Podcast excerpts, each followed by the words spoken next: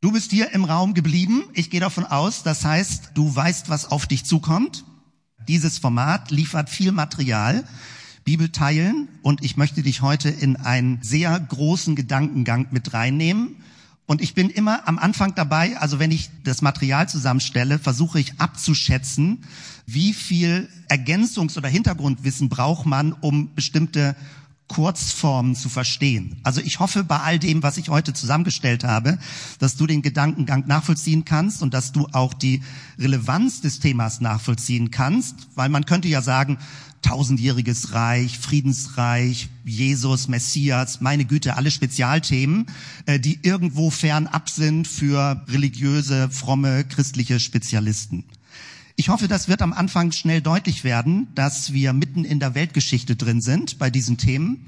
Und ich versuche dir viele Dinge aus biblischen Hintergründen deutlich zu machen. Sollten Bereiche zu viel sein oder schwer so kurz zu verstehen sein, kann man das an anderer Stelle verlängern oder vielleicht auch nochmal nachhören, wenn ich dir zu viel Material jetzt gleich auf einmal liefere.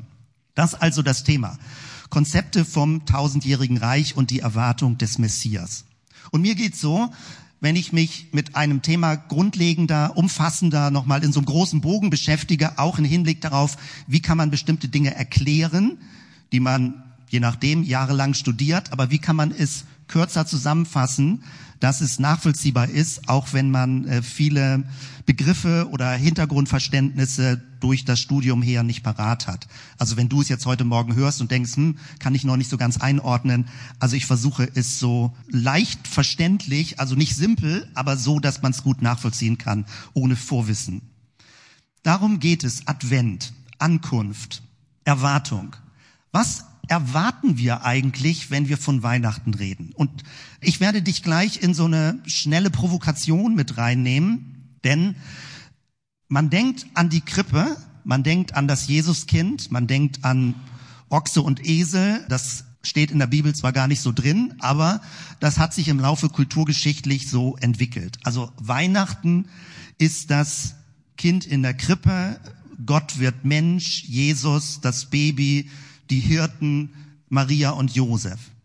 Aber wenn das der Inhalt von Weihnachten wäre, würde die Welt dadurch nicht verändert werden und revolutioniert werden. Weil das ist nur sowas wie religiöse Nostalgie.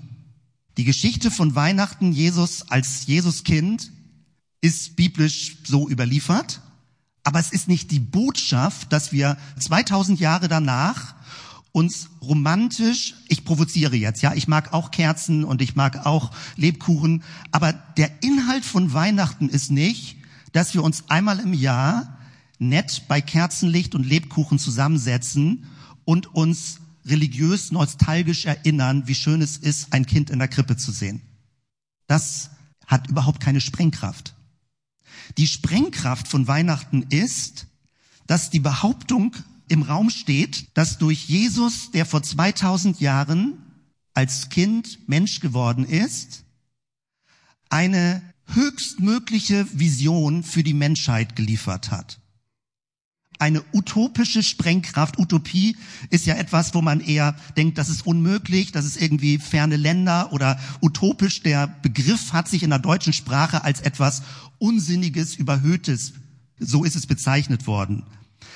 Das, was Weihnachten in der Bibel beschrieben wird, bedeutet, es ist ein neuer Mensch in diese Welt gekommen, der anders tickt, der nicht mit Gewalt operiert, der nicht mit Gegengewalt handelt, der nicht mit den Prinzipien dieser Welt sein Leben führt. Und in Christus ist der Anfang einer neuen Menschheit einer veränderten Welt, die alles von Grund auf verändert. Darum geht es. Jetzt kannst du sagen, na ja, 2000 Jahre, was ist passiert? Du siehst, die Welt ist noch genauso schlimm. Das ist genau das Dilemma, womit man es zu tun hat. Warum dauert das Ganze so lange? Und damit kommen wir rein in die verschiedenen Diskussionen zum tausendjährigen Reich. Also, worauf ich hinaus möchte, ist, Wenn wir über Advent nachdenken, wir werden zum Schluss dazu kommen, dann ist es nicht einfach nur vier Wochen im Jahr, Dezember bis Weihnachten, okay, dann äh, legt man die ganze Deko wieder beiseite. Advent ist ein Lebensstil, der Ausschau hält nach einer neuen Menschheit und nach einer neuen transformierten Welt, in der die gesamten Bösartigkeiten, die aktuell so offensichtlich in dieser Welt sind, nicht mehr die Dominanz haben. Advent ist die tiefste und größte und umfassendste Hoffnung, die jetzt von jüdisch-christlicher Seite in diese Welt hineingetragen wird. Und mit dieser Sprengkraft wird es interessant, sich über das Thema Gedanken zu machen und sich selbst auch darin zu verorten. Ich nehme dich weiter rein in das Thema und ich habe einiges an Text, aber du kannst die Folien bekommen. Also wenn du für dich das Gefühl hast, das wird jetzt ein bisschen viel, kannst zwischendurch mal innerlich aussteigen und wirst dann an anderer Stelle wieder den Anschluss bekommen. Die Relevanz habe ich mal zusammengefasst in diesen drei Punkten. Das Thema tausendjähriges Reich, Friedensreich Christi, Advent hat mit Deutungshilfen für das aktuelle Weltgeschehen zu tun. Also ich könnte dir ein ganzes Panorama jetzt aufzeigen, was die aktuellen Kriegsgeschehnisse in dieser Welt mit dem tausendjährigen Reich zu tun haben. Welche Hintergrundbilder da eine Rolle spielen. Aber das wäre zu viel Material und zum Schluss ist man ziemlich gerädert. Also es gibt da eine Reihe von Links im Internet, die das genauer beschreiben. Aber es geht darum, nicht nur die Tagespolitik zu sehen, sondern die größeren Bilder, die dahinter sind und die auch bestimmte Mechanismen oder wo Regierungsvertreter oder bestimmte Landesstrukturen und Dynamiken, wie das mit großen Meta-Erzählungen zusammenhängt, in denen sich diese Nationen befinden. Das Zweite, es geht um eine Befreiung von einer angstgesteuerten Frömmigkeit. Wir in unserer Gemeinde haben ja eine unterschiedliche Zusammensetzung. Manche haben eine christliche Prägung aus der Kindheit heraus, Jugend, junge Erwachsene, je nachdem, aus welchen Gemeindehintergründen du kommst. Es gibt ja nicht nur katholisch und evangelisch in Deutschland, sondern viele verschiedene Freikirchen, die auch in der Regel in der evangelischen Tradition sind, die aber häufig noch nach 500 Jahren immer noch nicht richtig bekannt sind. Das hat mit vielen Faktoren zu tun, warum die beiden Großkirchen so dominant in unserem Land sind und die Freikirchen, die auch eine starke und gute Arbeit machen, eher ein bisschen seltsam noch immer teilweise beäugt werden. Aber es kann sein, dass du in einer bestimmten Kultur aufgewachsen bist, wo das Thema Endzeit sehr angstbesetzt war. Und ich möchte dir heute verschiedene Muster zeigen und Deutungshilfen zeigen, damit du vielleicht deine eigene Biografie so reflektieren kannst oder dich auch davon distanzieren kannst, weil das, was dir möglicherweise als Kind oder als Jugendlicher gesagt wurde, ist nicht die einzig mögliche Deutung, wie man die Bibel lesen kann.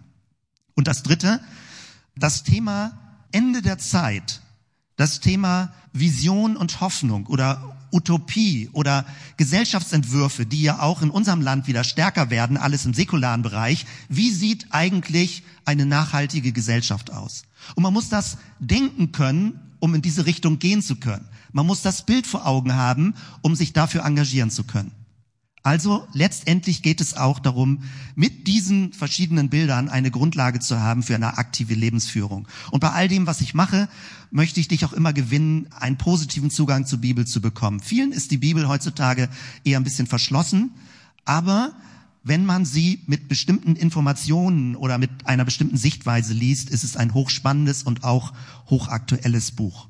Und ich werde dir auch ganz zum Schluss eine Entdeckung zeigen, die ich für mich gestern nochmal neu gemacht habe und dachte, oh, das ist ja interessant, wie plötzlich Dinge, die ich nur geahnt habe, dann doch praktisch belegbar zusammenpassen in der Bibel. So, jetzt gehe ich in die aktuelle Weltgeschichte Ukraine-Krieg. Dieses ist ein ganz aktuelles Zitat von Wikipedia mit Belegstellen, die führe ich jetzt nicht hier auf, aber du siehst das hier mit äh, Punkt 4, 5, 6 und 7, 8 und 9, also Belegzitate aus Film, Ausschnitten, Interviews, Dokumentationen. Und ich habe eigentlich nach den Religionskriegen gesucht im 16., 17. Jahrhundert. Und dieses ist jetzt ein neuer Abschnitt, der in Bezug auf die Ukraine eingesetzt wurde. In den Begründungen des russischen Regimes und seiner Propaganda handelt es sich beim russischen Überfall auf die Ukraine 2022 um einen Krieg gegen Okkultisten und Atheisten, respektive um einen tausendjährigen Krieg gegen den kollektiven Westen, der den orthodoxen Glauben zu zerstören trachte.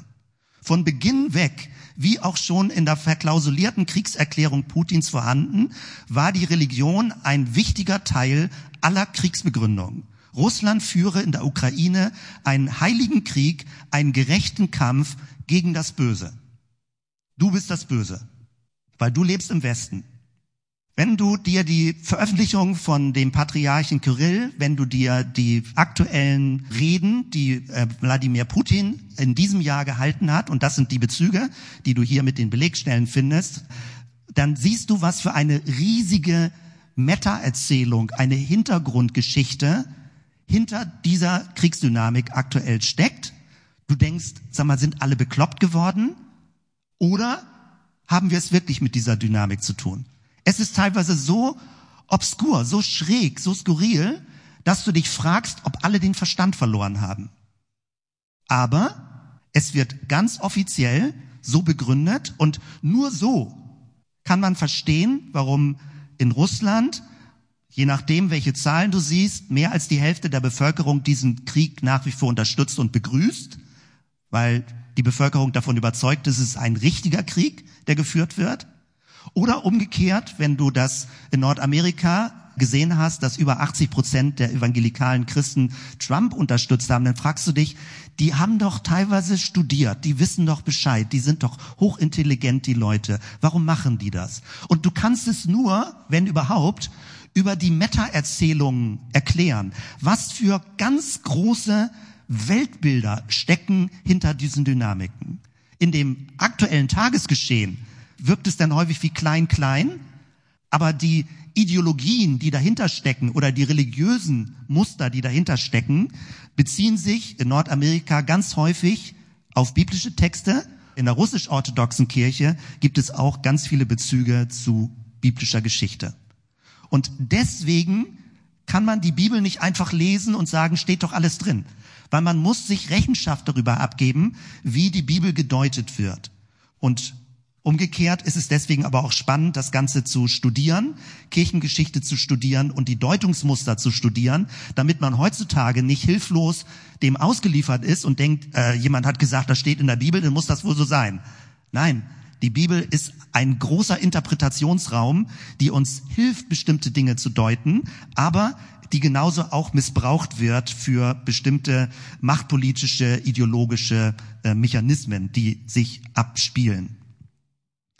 Damit wir nicht nur in den Osten gucken, lass uns das mal ein ganz bisschen dichter an uns heranholen. Hast du dich schon mal gefragt, warum das Dritte Reich Drittes Reich heißt? Warum drei? Warum nicht das erste und einzige Reich? Warum das Dritte Reich? Als ich da vor einiger Zeit drauf gestoßen bin und dachte, hä, wieso bin ich noch nie auf diese Frage gekommen? Warum heißt das Dritte Reich Drittes Reich? Was ist so gut an der Drei?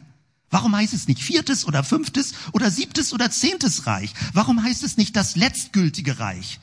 Warum das Dritte Reich? Nun, wenn du das säkular recherchierst, im Sinne von äh, Geschichte, worauf waren die Bezüge, ist auch ein großes Feld, gibt es große Artikel zu. Dann wird in der Regel gesagt, es ist eine Verlängerung des sogenannten Römischen Reiches. Das heißt, 1806, bis dahin reichte noch das Römische Reich. 1806, da hast du die ganze Reichsbürgerideologie drin, die auf Dinge Bezug nimmt und sagt, Deutschland gibt es gar nicht. Wir haben eigentlich noch römische Reichsgesetze. Und dann von 1871 bis 1918 das zweite Kaiserreich, nämlich mit dem Reichskanzler Otto von Bismarck. Das kennt man noch so grob aus der Schule. Das erste war das Römische Reich, das zweite war das Kaiserreich mit Reichskanzler Bismarck. Weimarer Republik wird ausgelöscht und das dritte Reich schließt jetzt an, an diese ersten beiden Kaiserreiche. Das ist eine normale geschichtliche Interpretation. Wenn du jetzt aber religiöse Deutung mit zunimmst, kommst du zu ganz anderen Wurzeln. Nämlich dann haben damals die Nazis religiöse Wurzeln uminterpretiert, für sich gedeutet und verlängert und sie praktisch für die Nazi-Ideologie missbraucht. Worauf nehmen sie Bezug? Das geht zurück bis zu einer Person, die du vielleicht noch nie gehört hast, die aber ganz viel ausgelöst hat, Joachim de Fiore. Der ist ein Mönch gewesen, der hat gelebt in Kalabrien, südlichstes Italien, und er hat gelebt von 1130 bis 1202 als Abt, als Ordensgründer. Und an einem Ostermorgen hatte er eine Vision, also um 1190, 95, eine Vision, eine Erleuchtung, wie man die Offenbarung nicht einfach nur als Buch der damaligen Zeit, wir haben ja vor einem Monat uns mit der Offenbarung beschäftigt, also nicht als ein Buch, was das damalige römische Reich interpretiert, wie die Römer Besatzungsmacht hatten und die Offenbarung praktisch hilft, den damaligen verfolgten Christen durchzuhalten. Sondern dieser Abt hatte eine Vision, dass man die Offenbarung als Geschichtsdeutung lesen muss. Und sein großes Konzept war, dass es drei Phasen der Geschichte gibt. Die erste Phase ist angelehnt an die Trinität, an die Dreifaltigkeit Gottes. Die erste Phase, Altes Testament, das ist die Phase des Vaters des Gesetzes. Also das ist so eine christliche Verzerrung des jüdischen Denkens, dass immer das Alte mit Gesetz in Verbindung gebracht wird. Aber der Gedanke war, das Alte Testament, eher das Bild, Menschen sind unmündig noch, so beschreibt es ja auch Paulus. Dann die zweite Phase, das ist die Phase des Sohnes, Jesus, wo wir zu Kindern Gottes werden. Und jetzt kommt eine dritte Phase. Das ist die Phase des Geistes.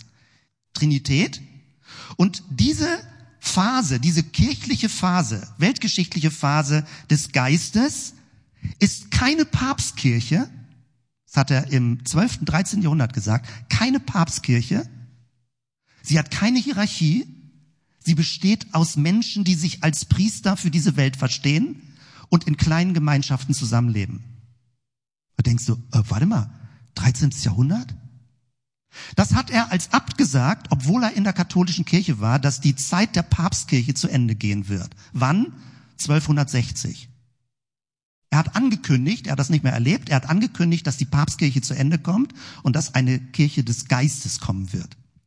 Die Franziskaner, wir kennen das in heutiger Zeit so, der heilige Franziskus, Franz von Assisi, so mit Barfußlatschen rumgelaufen. Franz von Assisi wurde von seinen Schülern als der neue Messias verehrt der die Geistkirche eröffnen wird und die Papstkirche zu Ende geht. Natürlich fühlte sich die Papstkirche bedroht und hat versucht, das zu unterbinden und hat das Ganze denn eher eingemeindet in die Kirche als ein neuer religiöser Orden und damit hat man das gezähmt, diese ganze Dynamik. Aber die Grundlogik des Dreischrittes, Altes Testament, Neues Testament, Geistkirche, jemand sagte mal, unsere westeuropäische Kultur hat immer einen Zwang zum Dreischritt. Antike, Mittelalter, warum heißt das Mittelalter eigentlich Mittelalter? Weil man es abwerten kann, wenn man sagt Neuzeit. Die Neuzeit wertet das Mittelalter ab. Weil das war ja nur in der Mitte. Aber die Neuzeit ist das Neue. Wieder ein Dreischritt. Hegel hast du vielleicht irgendwo studiert. These, Antithese, Synthese. Die ganze Weltgeschichte bewegt sich im Dreischritt. Und dann kommt immer das Dritte. Und das Dritte toppt das erste beide. Wenn ich das nur so gerade ein bisschen skizziere, dann merkst du, wie tief solche religiösen Muster drin sind, die wir vielleicht für selbstverständlich nehmen. Also Hegel hat sich auf sowas bezogen, Karl Marx hat sich auf sowas bezogen, ohne dass er irgendwie mit Christentum dann noch was zu tun hatte, weil diese Ideen die ursprünglich aus dem biblischen Hintergrund kommen, sind dann säkularisiert worden und auf andere Weise umgesetzt worden. Jetzt steigen wir damit in die Bibel ein und gucken uns ein paar äh, Dinge dort weiter an. Einer der Verse, die wir ja gerne auch selbst verwenden und die wir gerne zitieren, ist, Freut euch in dem Herrn alle Wege und abermals sage ich, freuet euch. Eure Güte lasst Kunst sein allen Menschen, der Herr ist nahe. Luther Übersetzung. Schöner Text an die Philippa geschrieben. Und ich werde, jetzt habe ich schon dick gedruckt hier, der Herr ist nahe. Und an diesem Satz möchte ich dir bestimmte Dinge erklären, da werde ich darauf zum Schluss wieder zurückkommen. Denn es gibt Bibelübersetzungen, die übersetzen dieses nahe folgendermaßen, gute Nachricht, der Herr kommt bald, oder neue Genfer Übersetzung, NGÜ, das Kommen des Herrn nahe bevorsteht. Die Frage ist ja, wie verstehe ich dieses nahe? Der Herr ist nahe. Und deswegen ist es auch spannend, wie Bibeln es übersetzen. Jede Übersetzung ist auch eine theologische Entscheidung. Hier wird dieses nahe zeitlich in der Zukunft verstanden. Also, das sieht man an den anderen Übersetzungen. Der Herr kommt bald, also es wird irgendwo in der Zukunft sein, oder das Kommen des Herrn steht nahe bevor. Wenn wir zu Jesus gehen, dann finden wir solche Formulierungen. Die Zeit ist gekommen, das Reich Gottes ist nahe, da haben wir es wieder, kehrt um und glaubt diese gute Nachricht. Markus 1,15. Und die Leute haben damals gesucht, wie wird dieses Friedensreich beginnen? Weil das war die riesengroße Vision, dass diese Welt Frieden erlebt. Es wird ja vielfach persifliert im Sinne von, was wünschst du dir? Den Weltfrieden. Wofür betest du? Den Weltfrieden. Ja, aber wenn wir mal diese ganze Ironie beiseite nehmen, es ist die tiefste Sehnsucht der Menschheit, dass bei aller Bösartigkeit, die Menschen produzieren können, es eine Zeit geben wird, wo weltweit Menschen in Frieden miteinander leben und nicht so viel Energie verschleißt wird durch gegenseitige Konkurrenz, Misstrauen, Missachtung und Zerstörung. Und die Pharisäer, die Schriftgelehrten, haben Jesus gefragt, ja, wann kommt denn dieses Reich, dieses Friedensreich? Und Jesus antwortet, das Reich Gottes kommt nicht so, dass man es an äußeren Anzeichen erkennen kann. Man wird auch nicht sagen können, seht hier ist es oder es ist dort. Nein, das Reich Gottes ist mitten unter euch. Ich liebe diesen Text, besonders diesen Abschnitt, weil der so spannend ist. Es gibt offenbar dieses Friedensreich, aber du kannst nicht drauf zeigen. Du kannst auf Wind auch nicht richtig zeigen, aber du kannst merken, er ist da. Du kannst auf Luft auch nicht richtig zeigen, aber du kannst spüren, du kannst sie einatmen. Was für eine Konsistenz hat dieses Friedensreich? Und Jesus hat das damals schon deutlich gemacht, dass es irgendwie anders ist, als die Leute erwartet haben. Bis dahin sogar, dass er hier in Matthäus 18, 20 sagt, wo zwei oder drei in meinem Namen versammelt sind, da bin ich mitten unter ihnen als Friedensfürst, als Friedensstifter. Dort bin ich anzutreffen. Und mit diesem Hintergrund bestimmte Bibelstellen, die du möglicherweise eben schon kennst, wenn du länger dich mit der Bibel beschäftigst, steigen wir ein bisschen tiefer in dieses ganze Geschehen ein. Das Reich Gottes ist nahe. Was meint das? Was meint das für das eigene Lebensgefühl? Was meint es in Bezug auf das sogenannte tausendjährige Reich? Was sind diese Begriffe? Und man kann sagen, hm, das überfordert mich, das durchblicke ich alles nicht. Ist okay. Man muss sich nur darüber bewusst sein, dass durch solche Hintergrundgeschichten unsere heutige Deutung des Lebens, der Welt und teilweise auch der Gesellschaft läuft, dass vieles, was wir säkular in unserer Gesellschaft haben, biblische Wurzeln hat. Für die, die die Begriffe ein bisschen verwirrend finden, habe ich hier das nochmal zusammengestellt. Es ist leider doof, dass man so ein paar Fremdworte, äh, Fremdwörter damit äh, hat, mit denen man zurechtkommen muss. Ich erkläre sie zwischendurch immer noch. Man kennt zumindest den Begriff Millennium. Das ist lateinisch für Jahrtausend, also die Millenniumswende jetzt 2000, die wir gerade hatten. Äh, und daraus ist eine Lehre entstanden, der Millenarismus oder Millennialismus. So ist richtig, ja. Also wenn du Zungenbrecher suchst, lern diese Worte. Im Griechischen ist dasselbe Hiliasmus. Manchmal sagt man auch hiliastische Bewegung. Man fragt sich, was meint das? In der Regel wird übersetzt mit endzeitlichen Bewegungen. Das meint eben auch tausend. Und der Begriff, der nicht in die deutsche Sprache eingegangen ist, ist Eschatologie. Und das meint, es ist die Lehre von den letzten Dingen. Also wie geht diese Welt zu Ende? Und wir sind immer drin in dieser Thematik, wenn Leute vom Weltuntergang reden. Wenn du Filme guckst, wo ein Meteor auf die Erde einschlägt, wo plötzlich das Eis schmilzt, also es gibt ja wirklich Weltuntergangsszenarien, die Menschheit lebt nicht automatisch immer weiter, das muss man sich auch mal ruhig sacken lassen, dass das durchaus möglich ist, dass Dinge zu Ende kommen können und trotzdem kann die Erde sich weiter bewegen. Das heißt, immer wenn du irgendwo mit Endzeit-Thematiken zu tun hast, dann ist das von der biblischen Begrifflichkeit Eschatologie. Und wenn wir beim tausendjährigen Reich sind, dann sind wir in der Offenbarung Kapitel 20. Dort hier zwei Stellen, das sind zehn Verse, die das beschreiben, aber zwei Stellen, wo das besonders deutlich wird. Offenbarung 20, Vers 2. Und er, der Engel, ergriff den Drachen, die alte Schlange, das ist der Teufel und der Satan, und fesselte ihn für tausend Jahre. Oder Offenbarung 20,6. Selig ist der und heilig, der Teil hat an der ersten Auferstehung. Über diese hat der zweite Tod keine Macht sondern sie werden Priester Gottes und Christi sein und mit ihm regieren tausend Jahre. Da hast du also die Begrifflichkeiten. Wenn wir das vor Augen haben, dann fragt man sich, wie hat das eine so unglaubliche Wirkungsgeschichte entfaltet? Die Offenbarung, ich habe das vor einem Monat erklärt, ist eigentlich damals sehr umstritten gewesen, ob die überhaupt als biblische Schrift anerkannt wird. Aber vieles in der Kirchengeschichte da war die Offenbarung die Hauptsteuerung, die Weltgeschichte zu deuten. Und das macht es teilweise auch so schräg, also was für eine hohe Bedeutung dieses letzte Buch des Neuen Testamentes bekommen hat. So, Achtung, Vorsicht, jetzt nicht erschrecken. Jetzt zeige ich dir vier Muster, zumindest mal als Überblick. Wir gucken uns das gleich im Einzelnen an, aber dass du mal das siehst. Lehrmeinung über das Millennium die tausend Jahre. Wo sind denn die tausend Jahre? Und du siehst das hier schon, die kann man unterschiedlich zuordnen. Also je nachdem, wo dieser graue Balken ist, werden die unterschiedlich zugeordnet, diese tausend Jahre, wo die in der Weltgeschichte erwartet werden. Wenn ich da nochmal kurz zurückgehe, wo man die erwartet, ich liefere dir mal ganz schnell ein paar Berechnungsbeispiele. Du kannst mit 6000 rechnen. Du kannst die sechs Schöpfungstage nehmen und die tausend Jahre als den siebten Schöpfungstag nehmen, also so wie Gott am siebten Tag ruhte, sind denn tausend Jahre Frieden. Wie geht das? Das funktioniert so. Zeitweise hat die Kirche versucht zu berechnen, wann die Welt entstanden ist. Und sie ist etwa 4000 Jahre alt vor Christus. Dann waren 2000 Jahre jetzt christliche Kirchengeschichte. Und jetzt irgendwann werden die 1000 Jahre anbrechen.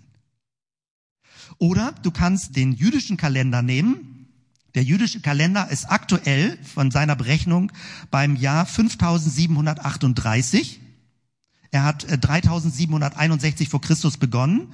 Das heißt, wenn der jüdische Kalender 6000 Jahre voll macht, dann müssten danach die 1000 Jahre beginnen. Das wäre im Jahr 2262 plus minus. Haben wir noch gut 200 Jahre Zeit. Diese ganzen Visionen stehen vor Augen. Die werden zwischendurch immer wieder aktiviert, je nachdem, welche Dinge du liest oder welche Filme du guckst, in welchen Milieus du versuchst, da präsent zu sein. So, jetzt gucken wir uns diese vier Muster kurz mal eben an, damit wir die klar sortiert haben. Es kann sein, dass das jetzt im Moment dich überfordert, weil du denkst, jetzt flimmert es gerade vor meinen Augen. Ich will dich aber zumindest mit reinnehmen, wie kompliziert diese Materie ist und worauf sich unterschiedliche religiöse Gruppen beziehen. Vielleicht hilft es dir, dich selbst dann auch ein bisschen zu verorten. Es gab in der Frühphase der Kirche etwas, was Prämillenarismus genannt wurde. Also Jesus, Kreuzigung, Auferstehung. Dann gibt es eine Erwartungshaltung, dass er wiederkommen wird. Und man findet das teilweise im Neuen Testament, dass es so gedeutet wird, er wird noch zu Lebzeiten wiederkommen. Und dann starben aber die ersten Christen und man fragte sich, was hat das jetzt zu bedeuten? Wollte Jesus nicht wiederkommen, bevor wir sterben? Eine große Trübsal, eine Verfolgungszeit und dann bricht das Millennium an und dann kommt das Endgericht. Das heißt deswegen Prämillenarismus, weil Jesus vor dem Millennium kommt.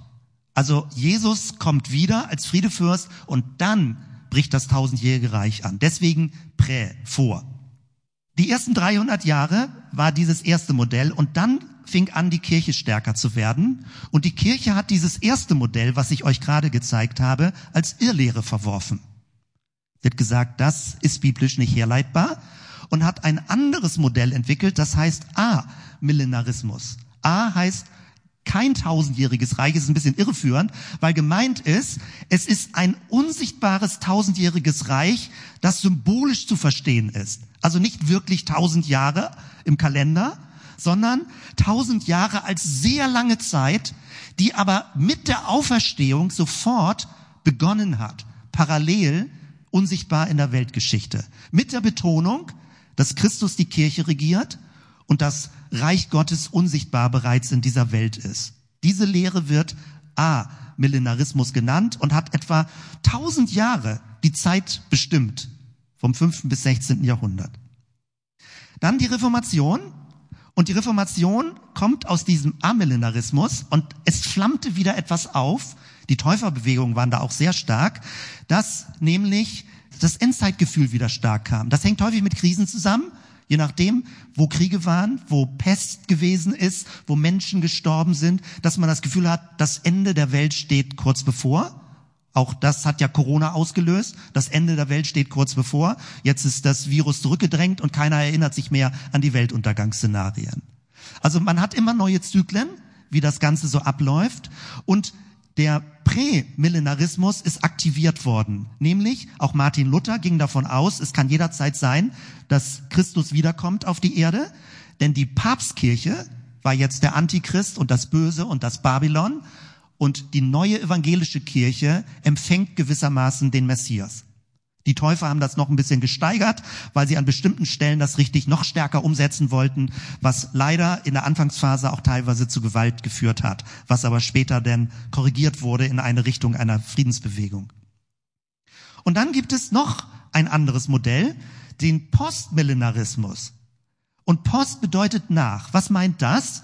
Es meint, die Welt entwickelt sich langsam unter dem Einfluss des christlichen Glaubens zum Besseren hin, indem Menschen sich einlassen auf Jesus, den Friedefürst, mit ihrem Leben und sich positiv in dieser Welt einbringen. Und am Ende dieser Verbesserungsentwicklung kommt der Messias wieder gewissermaßen als Bestätigung und Vervollständigung. Also das zweite Kommen Christi ist am Ende des Millenniums.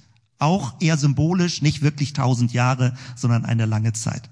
Das ist erst etwa im 18. Jahrhundert aufgekommen, mit der Aufklärung, mit der Moderne, auch mit teilweise mit Erweckungsbewegungen, die dieses positive Bild der Weltgeschichte hatten. Da geht es nicht um eine Katastrophe, dass die Welt abstürzt und dann kommt der Retter von Gottes Seite her, sondern es geht eher um eine positive Entwicklung in der Weltgeschichte, die Jesus dann mit zum Abschluss bringen wird. Und noch ein viertes Modell, und das ist ein bisschen das komplizierteste Modell. Da hast du so ganz verwinkelte, komplizierte Grafiken, wenn du dieses Modell vor Augen hast. Der dispensationalistische Prämillenarismus. Da denkst du, Zungenbrecher kannst du kaum toppen. Dispensationen sind Phasen in der Geschichte, verschiedene Abschnitte in der Geschichte und dann aber wieder das prämillenaristische Modell, Christus kommt vor den tausend Jahren zurück. Da gibt es so eine Doppelwiederkunft mit einer großen Trübsal dazwischen, mit verschiedenen Berechnungen, ob es dreieinhalb Jahre sind, wie viele Jahre, und mit einer ganz starken prophetischen wörtlichen Auslegung, dass Israel wiederhergestellt wird, dass Jerusalem wieder dem jüdischen Volk zur Verfügung gestellt wird, dass der Messias dort regieren wird. Die ganze Nahostdynamik verstehst du nur mit solchen Hintergrund. Modellen, auch wie sich Amerika, mit welchen christlichen Bildern sich das dort engagiert. Das ist der Kampf um Jerusalem, weil dort soll der Messias wiederkommen und die Staatengründung von Israel wurde als gewissermaßen als Ticken der Weltenuhr verstanden, weil mit dieser Staatengründung deutlich wird, Israel wird wieder aufgebaut und Gott läutet die Schlussrunde der Weltgeschichte ein.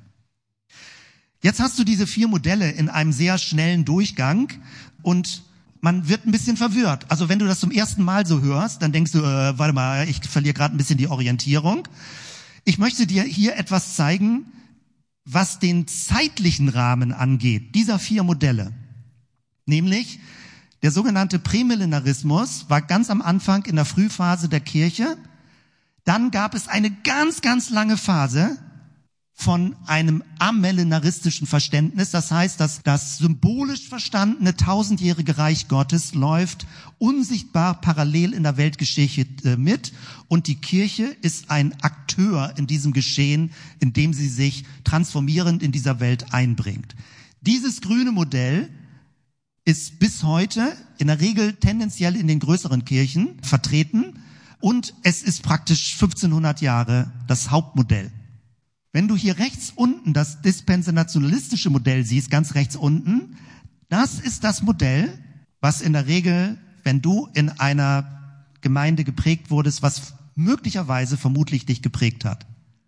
Das sogenannte dispensationalistische Endzeitmodell ist das Modell, was ganz stark im evangelikalen Bereich vertreten ist was eher im 19. Jahrhundert aufkam, damals Brüderbewegung, John Nelson Darby, Dwight Moody, der Evangelist hat das verwendet, bei den Baptisten ist es vertreten, bei den Brüdern ist es vertreten, bei den Methodisten teilweise, in den Pfingstbewegungen. In Deutschland findest du es in der Scofield Bibel, in der Elberfelder Bibel, im Brockhaus Verlag, Bibelschule Brake und verschiedene andere Ausbildungsstätten, die mit diesem dispensationalistischen Endzeitmodell als das richtige biblische Auslegungsmodell vertreten.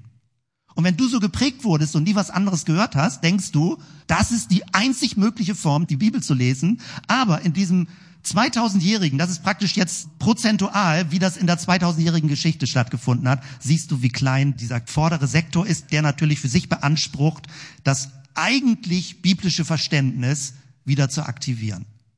Ich hoffe, das ist so ein bisschen schnell nachvollziehen. Als ich das zum ersten Mal für mich gesehen habe, jetzt liegt schon einige Zeit zurück, dachte ich, Mann, dieses amillenaristische Modell, was ich sehr spüre, als was, womit ich sehr mich verbunden fühle, dass wir unsichtbar praktisch das Reich Gottes vor Augen haben und die Kirche ein transformierender Faktor in dieser aktuellen Gesellschaft ist, wo man sich also nicht zurückzieht, wo man nicht auf den Weltuntergang wartet, wo man nicht irgendwelche dunklen Szenarien vor Augen hat, sondern wo man ein positives Geschichtsbild hat und sich mit seiner Gemeinde, mit seinem Selbstverständnis, mit seinem Leben einbringen möchte zum Guten hin. Das ist etwas, was mich stark prägt, aber ich bin aufgewachsen in diesem Modell, wo ich jedes Mal eben mir die Zunge breche, in dem dispensationalistischen Endzeitmodell bin ich geprägt worden.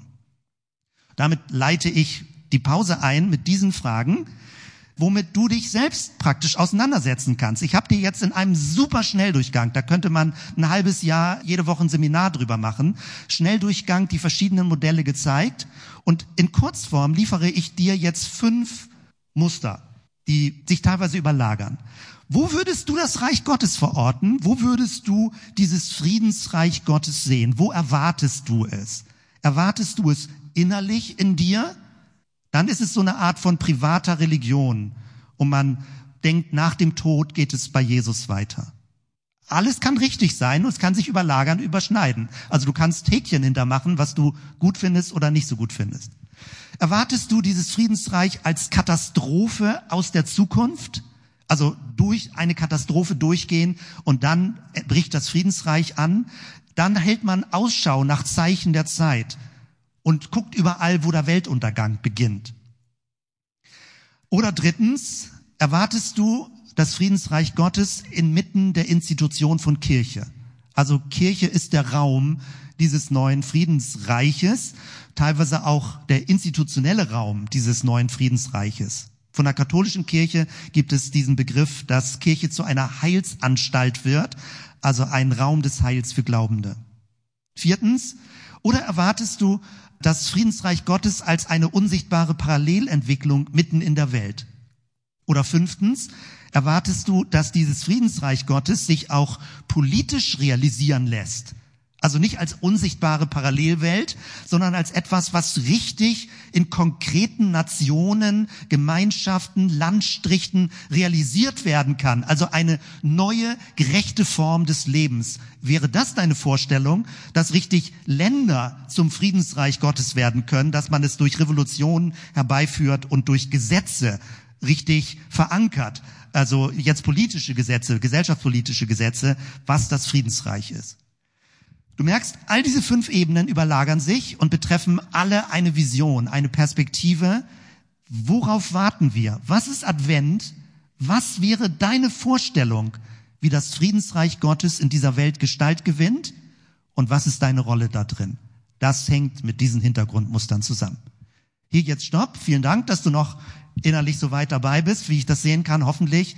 Wir machen eine kleine Pause, so bis Viertel vor. Draußen ist Kuchen vorbereitet. Vielen Dank für alle Kuchenbäcker und Bäckerinnen und die Kinder kommen auch gleich mit dazu. Danke an Karina und die Orga.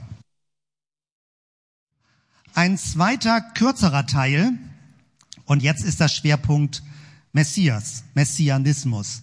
wer ist das eigentlich? Nicht nur wer ist das, sondern was meint das eigentlich, die Erwartung des Messias? Ich starte wieder mit diesem Bild und dann gucken wir mal, wie wir die verschiedenen Dinge, die wir eben gehört haben, ein bisschen aus der Messias-Perspektive zusammenbringen. Wer christlich geprägt ist und gehört hat, der Messias kommt wieder, wir erwarten Jesus und vielleicht auch Leute kennt, die das so sagen. Mir geht es so, wenn ich jahrelang so geprägt bin und mich jemand fragen würde, wie genau stellst du dir das eigentlich konkret vor? Also wenn er in der Apostelgeschichte steht, so wie ihr ihn habt in den Himmel auffahren sehen, wird er wiederkommen. Also wie stellst du dir das vor? An welcher Stelle des Himmels wird Jesus aus den Wolken kommen und sichtbar werden? In welchem Land wird das sein? In welcher Jahreszeit wird das sein? Also wie konkret? Wird das eine Person sein, die irgendwo langsam so aus einer Wolke wie ein Außerirdischer runterschwebt? Mein Eindruck ist, dass, vielleicht kann ich nur von mir reden, aber dass man diese konkrete Überlegung verdrängt, weil man eigentlich nicht genau weiß, wie man sich das vorstellen soll. Aber irgendwie gibt es die Erwartung des Messias. Und das spaltet sich so ein bisschen ab. Man hat eine, ein religiöses Bild im Kopf oder ein christliches Bild, eine gewisse Prägung vielleicht, die man gehört hat. Aber man kriegt das weder mit dem naturwissenschaftlichen Bild zusammen, noch mit dem aktuellen mündigen Menschheitsverständnis zusammen. Man weiß nicht genau, was meint das eigentlich. Manche Leute stellen sich das sehr konkret vor und das sieht jetzt ein bisschen ironisch aus, aber man muss das mal so auf die Spitze treiben. Leute erwarten eigentlich einen Superman, der die Welt in einen Friedensprozess zwingt. Weil die Welt das irgendwie nicht freiwillig tut. Die Nationen kämpfen ständig gegeneinander. Und da muss jetzt jemand kommen, der das drastisch mal klar macht. Der mit der Faust auf den Tisch haut, der mit eisernem Stab regiert und je nachdem, wie konkret sich Leute das vorstellen, und es gibt Leute, nicht wenige, die sich das so konkret vorstellen, dass der Messias in Jerusalem regieren wird und dass von Jerusalem aus eine Weltregierung entsteht. Als was Positives. Also nicht als ein schräges Szenario, was man sich vorstellt. Jesus hatte damals ja schon mit Messias Erwartung zu tun. Leute hatten seit mehreren hundert Jahren den Messias erwartet die Propheten haben noch etwas im Alten Testament gesagt, fünftes, viertes Jahrhundert, je nachdem, wie man Dinge datiert. Und dann war für lange Zeit sowas wie eine prophetische Funkstille. Und das Neue Testament beginnt damit, dass ganz alte Menschen, Simeon und Hannah werden bei der Weihnachtsgeschichte erzählt, wie sie darauf warten und glücklich sind, als sie das Jesuskind im Arm haben, weil sie Jahrzehnte darauf gewartet haben, dass der Messias geboren wird. Und Jesus ist immer so ein bisschen rumgeeiert, weil Leute wollten wissen, bist du der Messias? Und er ist immer ein bisschen ausgewichen und hat teilweise verklausuliert gesprochen, hat manchmal den Begriff Menschensohn verwendet und bis heute ist das in der Forschung immer neu diskutiert. Meint dieser Begriff Menschensohn, meint Jesus damit sich selbst oder meint er eine Person, die in seiner Gestalt wiederkommt? Also so, manche Dinge sind da nicht wirklich zu klären. Jesus hat er eine Art von Doppeldeutigkeit in seiner Sprache drin. Und eine Stelle, die ich sehr interessant finde und die mich sehr inspiriert, Jesus sagt in Lukas 17, 24, denn wie der Blitz aufblitzt und leuchtet von einem Ende des Himmels bis zum anderen, so wird der Menschensohn an seinem Tage sein. Das ist plötzlich gar keine personale Vorstellung mehr, also irgendeine Art von Gottes Supermann kommt auf die Erde und wird alles richten und klären, sondern plötzlich so eine unpersonale Vorstellung. Der wiederkommende Messias, also hier jetzt aber auch mit Menschensohn bezeichnet, ist wie ein Blitz am Himmel. Wer die verschiedenen Star Trek oder Star Wars oder wie auch immer verschiedenen Filme geguckt hat, kennt diese Begrifflichkeit des Nexus, wo es plötzlich einen Zeitriss gibt und plötzlich so ein Energieblitz durch das ganze Universum geht. Die ganze Überlegung von Zeitreisen kommt, spielt dann plötzlich da rein. Also was wäre, wenn die Erwartung des Messias noch ganz andere Horizonte eröffnet?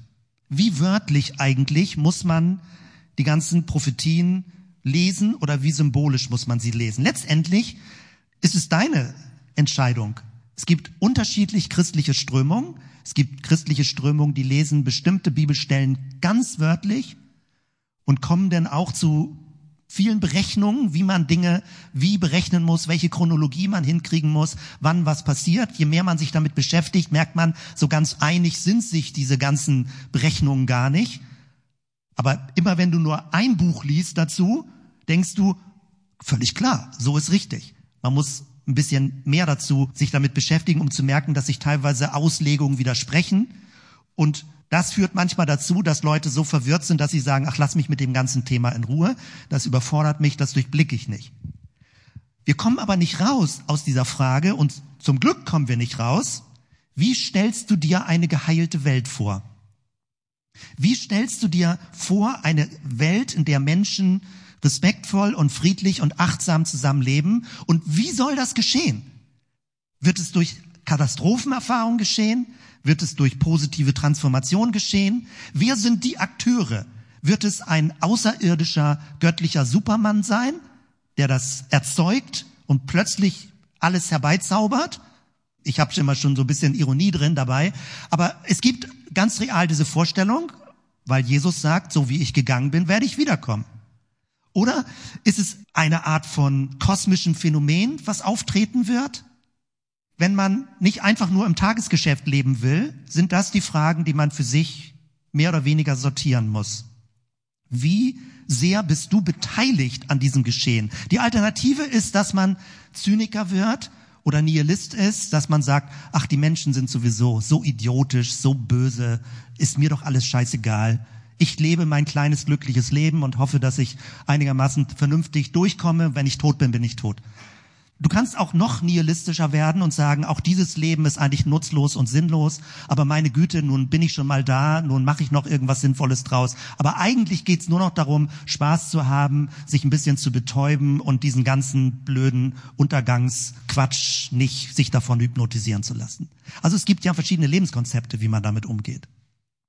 Bei Jesus finde ich das sehr spannend. Das ist auch eine sehr, sehr kurze Zusammenfassung. Jesus hat sich den damaligen Messias-Erwartungen verweigert.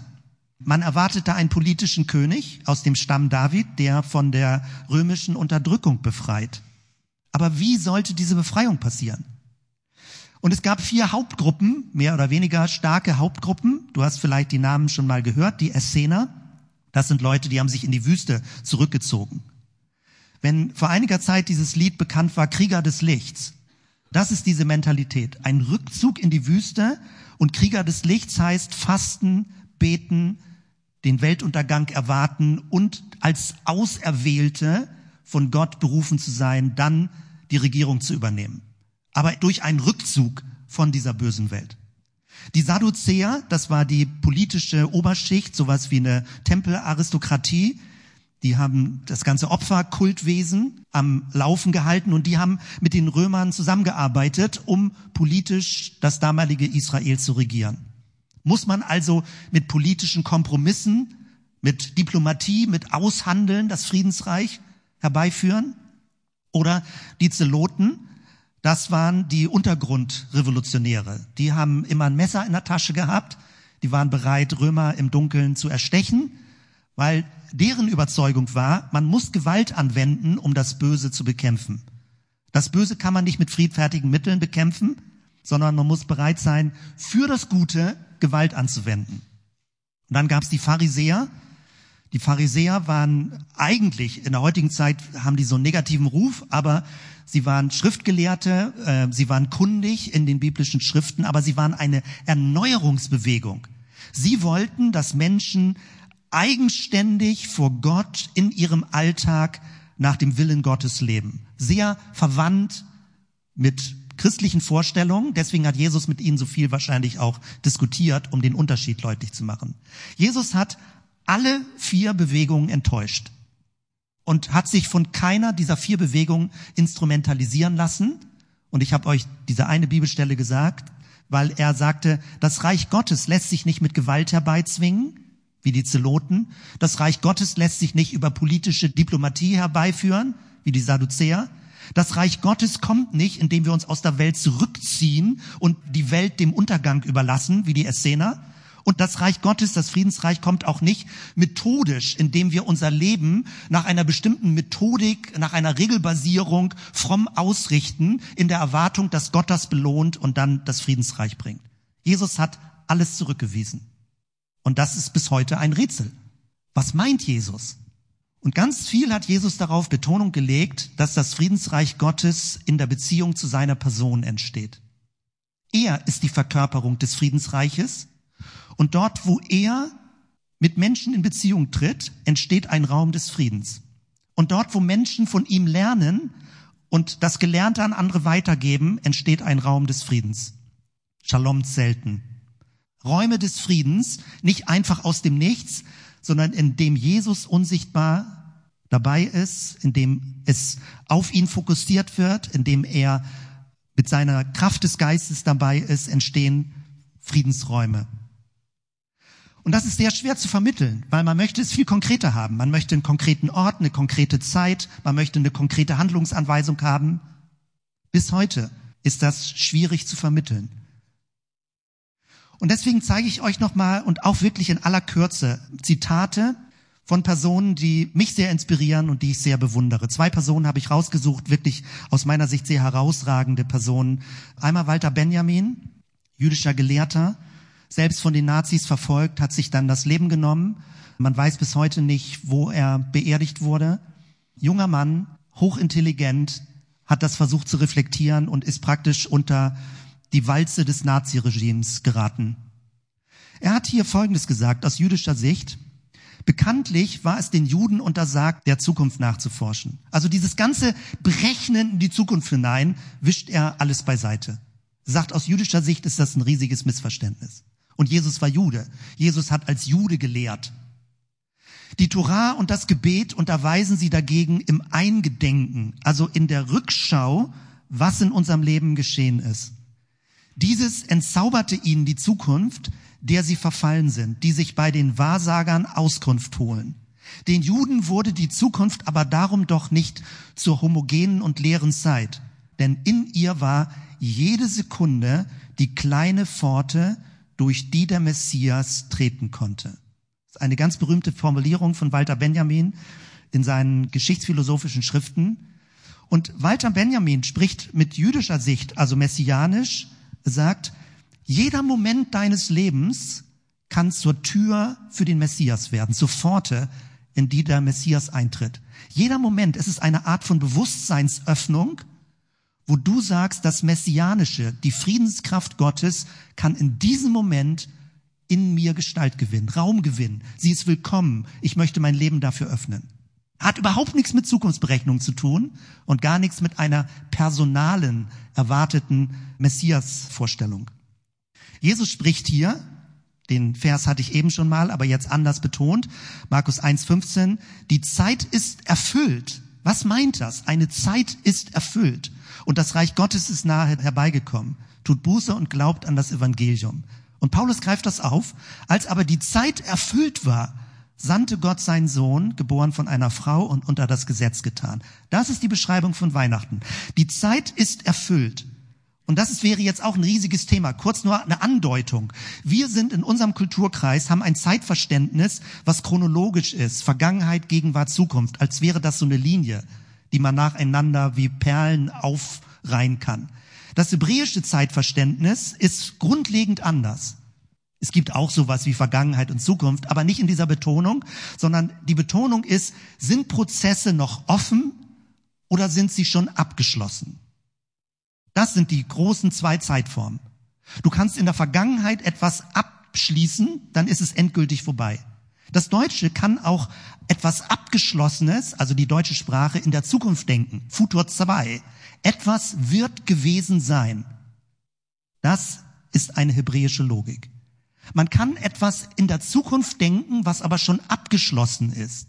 Und umgekehrt kann etwas in der Vergangenheit sein, was noch offen ist, was noch unerfüllt ist. Und wenn hier steht, die Zeit ist erfüllt, dann heißt das, dass in Jesus etwas zum Abschluss kommt, damit etwas Neues beginnen kann. Wenn Jesus am Kreuz sagt, es ist vollbracht, dann meint das in seiner Person, ich formuliere es jetzt eher technisch, ist eine Konzeption des Menschseins Wirklichkeit geworden, die es in der Form noch nie gab. Etwas Neues bricht an. Und jeder, der von Jesus lernen will, wird diese Kraft und Dynamik des Friedensreichs in sich drin erleben. Und es wird sich auf die Beziehungen auswirken. Die Zeit ist erfüllt, heißt also, es kommt etwas zum Abschluss und trotzdem tickt die Zeit weiter. Aber wir leben in einer erfüllten Zeit und nicht in einer offenen Zeit. Manche Dinge sind noch offen, deswegen geht die Geschichte weiter. Aber in Christus gibt es schon eine Erfüllung. Und wir leben in diesem Zustand der Erfüllung mit unserem Leben nach vorne. Wer bei der letzten Celebration dabei war, da habe ich kurz davon gesprochen, dass wir bereits einen Siegeskranz unsichtbar tragen, obwohl wir noch laufen in unserem Leben. Das ist die Logik. Du läufst nicht mehr, um einen Siegeskranz zu bekommen, sondern Gott krönt dich als Priester und König, jetzt mal biblische Sprache, dass du aufrecht gehen kannst, dass du nicht gekrümmt lebst, dass du aufgerichtet lebst und weißt, dass du durch dein Leben Wirkung erzeugen kannst. Du hast schon diesen unsichtbaren Kranz, der wird dir nicht weggenommen, er ist dir zugesprochen, halte ihn fest und trotzdem bist du noch in der Arena, dein Leben zu laufen bis zu Ende. Das bedeutet, du lebst in einer erfüllten Zeit. Oder hier, der Hebräerbrief macht das ganz spannend nochmal deutlich. Er spricht von einem Heute, in dem wir leben. Es ist immer heute, ein göttliches Heute, in dem wir leben. Hebräer 3,13, sondern ermahnt euch selbst alle Tage, solange es heute heißt und nicht jemand unter euch verstockt werde durch den Betrug der Sünde. Oder 4.7 bestimmt er Gott abermals einen Tag, ein Heute und spricht nach so langer Zeit durch David, wie er eben gesagt, heute, wenn ihr seine Stimme hört, so verstockt eure Herzen nicht. Also das ist richtig, sag mal, mystisch, so eine Tiefendimension, wenn davon gesprochen wird, du lebst in einem permanenten spirituellen Heute.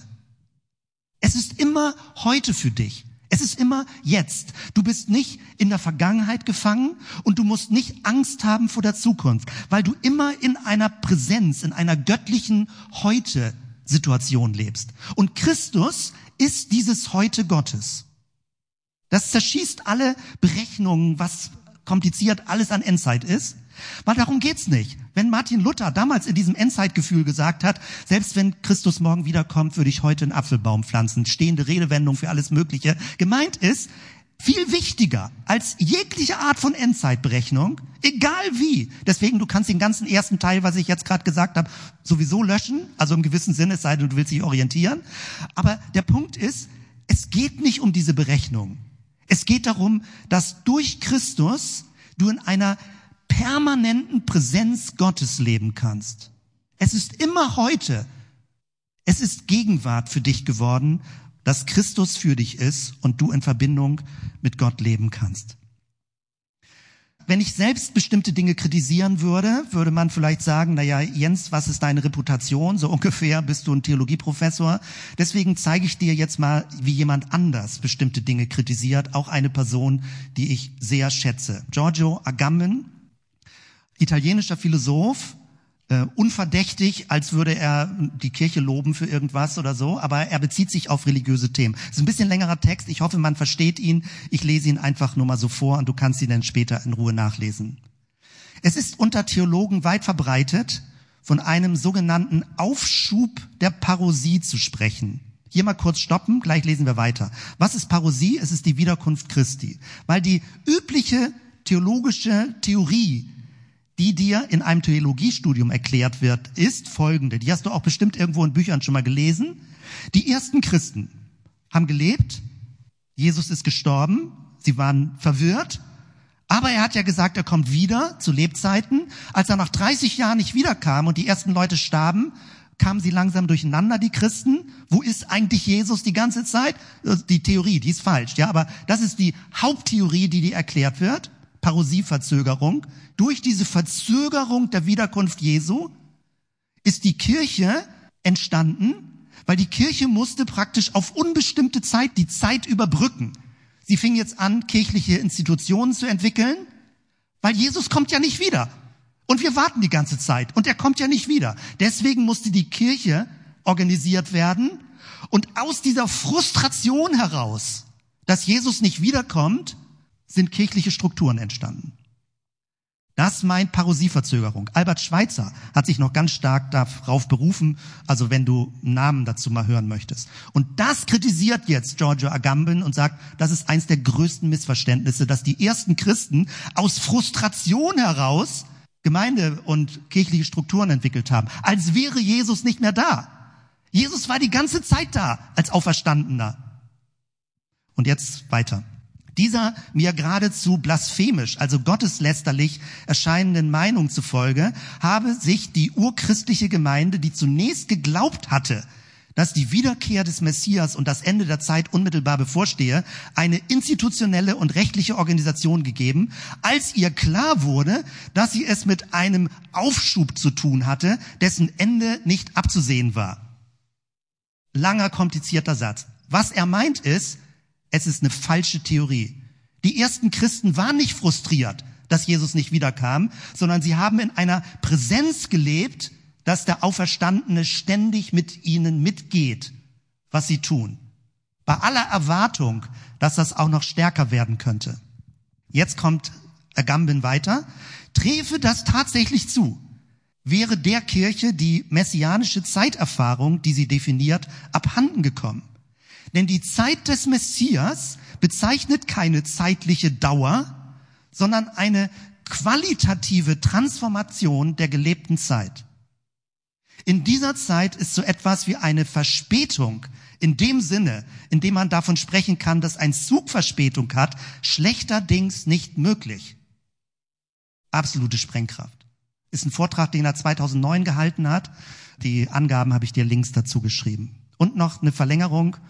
Wollte man den Unterschied vom Messianischen und Apokalyptischen auf eine Formel bringen, könnte man sagen, dass das Messianische nicht das Ende der Zeit, sondern die Zeit des Endes ist. Nicht das Ende der Zeit ist messianisch, sondern die Beziehung, in der jeder Augenblick, jeder Kairos, das ist so ein intensiver Moment, mit dem Ende der Zeit und der Ewigkeit steht. Paulus interessiert sich nicht für den letzten Tag, für den Moment, in dem die Zeit zu Ende geht, sondern für die Zeit, die sich zusammenzieht und zu enden beginnt. Oder, wenn Sie so wollen, für die Zeit, die zwischen der Zeit, also heute, und dem Ende bleibt.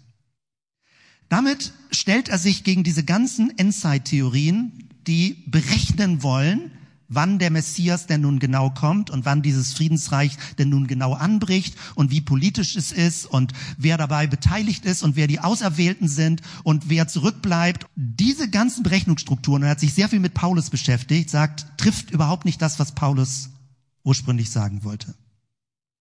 Ich fasse Dinge jetzt zusammen und bringe Dinge so zusammen, dass du vielleicht dich noch ein bisschen darin besser orientieren kannst, was dein Verständnis dann ist. Also, es gibt sehr verbreitet das wörtliche Verständnis, dass der wiederkommende Messias eine personhafte Erscheinung ist, ein König in Jerusalem und ein politisch regiertes Friedensreich weltweit dann entsteht. Ist ja sehr konkret, hat auch was Attraktives, das vor Augen zu haben. Es gibt aber im Gegenzug und gar nicht so vielleicht so bekannt ein symbolisches Verständnis. Da würde man eher von einem messianischen Prinzip sprechen. Was heißt das konkret?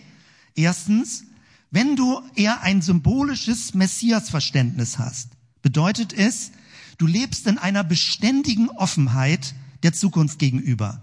Du lebst mit einer inneren Erwartung, mit einer Ausschau, wo Gott handelt, was möglich ist, wo er wirkt, wo er Menschen verändert, mit diesem Bild, dass man die Transformation der Welt zum Guten, dass man beteiligt daran sein kann. Etwas Zweites, du bist bereit, praktisch eingedenken der vergangenen Verwundung, dass du bereit bist, mit der Kraft des Messias in deine Vergangenheit zurückzugehen und Versöhnung für dich selbst und für andere zu leben. Also das Messianische wird häufig beschrieben als, dass die Opfer eine Stimme bekommen. Jesus war bei den Menschen, die keine Stimme hatten, und wo immer Jesus sich unsichtbar in dieser Welt bewegt, geht es darum, dass die Menschen, die Opfer sind, gehört werden. dass Menschen, die ausgegrenzt werden, wahrgenommen werden. Das ist die messianische Kraft. Das dritte, die Intensität der Jetztzeit wahrnehmen, eine durch Gottes Willen transparent gewordene Welt und die Heiligkeit des Lebens spüren. Das ist das Messianische.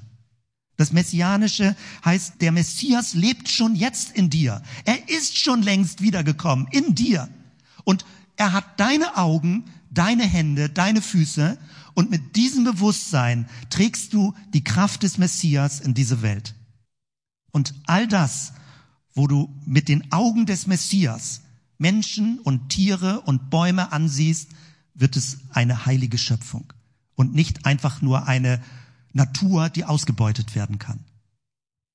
Viertens, es geht um eine zu Ende gehende Zeit und sich dieser Zeit bewusst zu sein. Und das hat mit einem Lebensgefühl der Dringlichkeit, der Ernsthaftigkeit und der Entschlossenheit zu tun.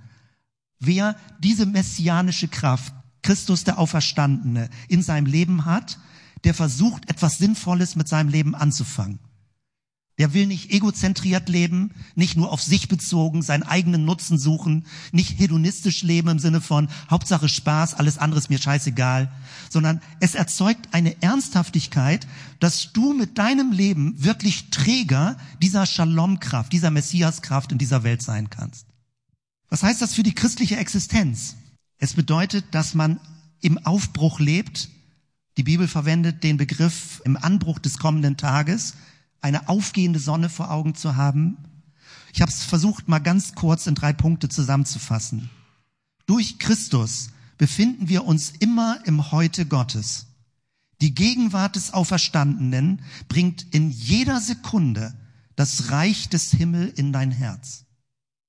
Zweitens, die Bewegung des Messias führt dich mit barmherzigem Blick zurück in deine Vergangenheit und heilt dich in deinen Erinnerungen. Und drittens, die Zukunft ist in vielfacher Form noch offen. Als grundlegend von Christus geliebte Person kannst du diese Welt zum Guten mitgestalten.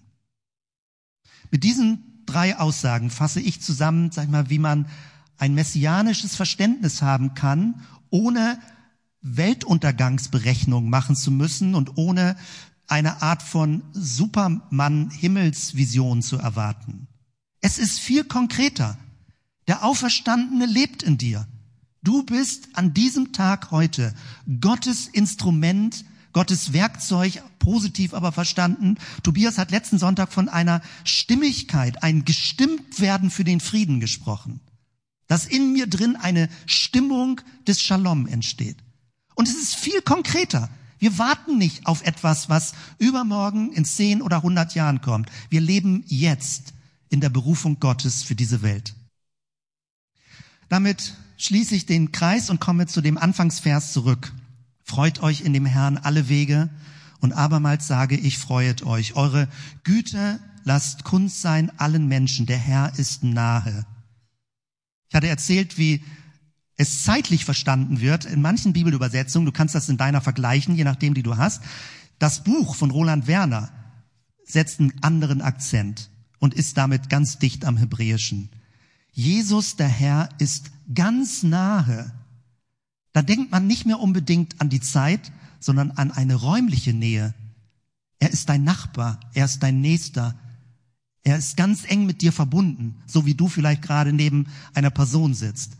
Und ich habe das überprüft nochmal von den Begriffen her, weil ich das auch für mich nur ein bisschen so geahnt habe oder da jetzt nicht direkt Material zu hatte. Deswegen nochmal die Bestätigung. Der Herr ist nah. Wenn du das griechische Wort nimmst, hier, Ägys, dann kann man es übersetzen mit nahe, nahe bei oder kurz bevor. Da ist eher ein bisschen der zeitliche Aspekt drin. Wenn du aber guckst, wie dieser Begriff vom Hebräischen früher übersetzt wurde, was der hebräische Ursprungsbegriff ist, also hier Karov, dann meint es nahe, es meint nahe stehend oder verwandt sein. Im Englischen close relationship. Ein Nachbar, ein Nächster. Wenn also in der Bibel steht, der Herr ist nahe, dann lies es nicht zeitlich, sondern lies es räumlich. Der Herr ist dir immer nah, wo immer du dich gerade aufhältst. Der Herr ist nahe. Er ist eng an deiner Seite. So fängt an, die Bibel zu leuchten. Und ich habe diesen ganzen Vorlauf geliefert. Manchmal merke ich, was für eine Aggression in mir hochkommt, wenn ich das Gefühl habe, dass an vielen Stellen nicht nur Jahrzehnte, manchmal Jahrhunderte solche Verzerrungen gelehrt wurden, dass Menschen Angst bekommen haben vor einem Jesus, der in größter Dienstbereitschaft gekommen ist, um Menschen aufzurichten, um sie zu versöhnen, um sie zu berühren, um sie zu segnen und um sie mit hineinzunehmen in eine große Vision, dass es möglich ist, als Menschen miteinander friedfertig zu leben. Warum diese Botschaft nicht viel glaubwürdiger gelehrt und verkörpert wird. Und man muss so viel Schutt, kirchengeschichtlichen, manchmal auch theologischen Schutt versuchen beiseite zu räumen, damit das Leuchtende dieser guten Botschaft erkennbar wird. Damit schließe ich und zeige dir den Text im Zusammenhang und das ist auch der Segen zum Schluss. Wenn du magst, schließ einfach deine Augen. Ich lese den Text in Ruhe vor und bete dann, weil dieses ist ein Text, der tief in uns hineinfallen muss. Die Atmosphäre dieses Textes, bei allem, was wir heute auch an komplizierten und verwirrenden miteinander bedacht haben. Freut euch zu jeder Zeit denn ihr gehört zum Herrn. Ich wiederhole es. Lebt voller Freude.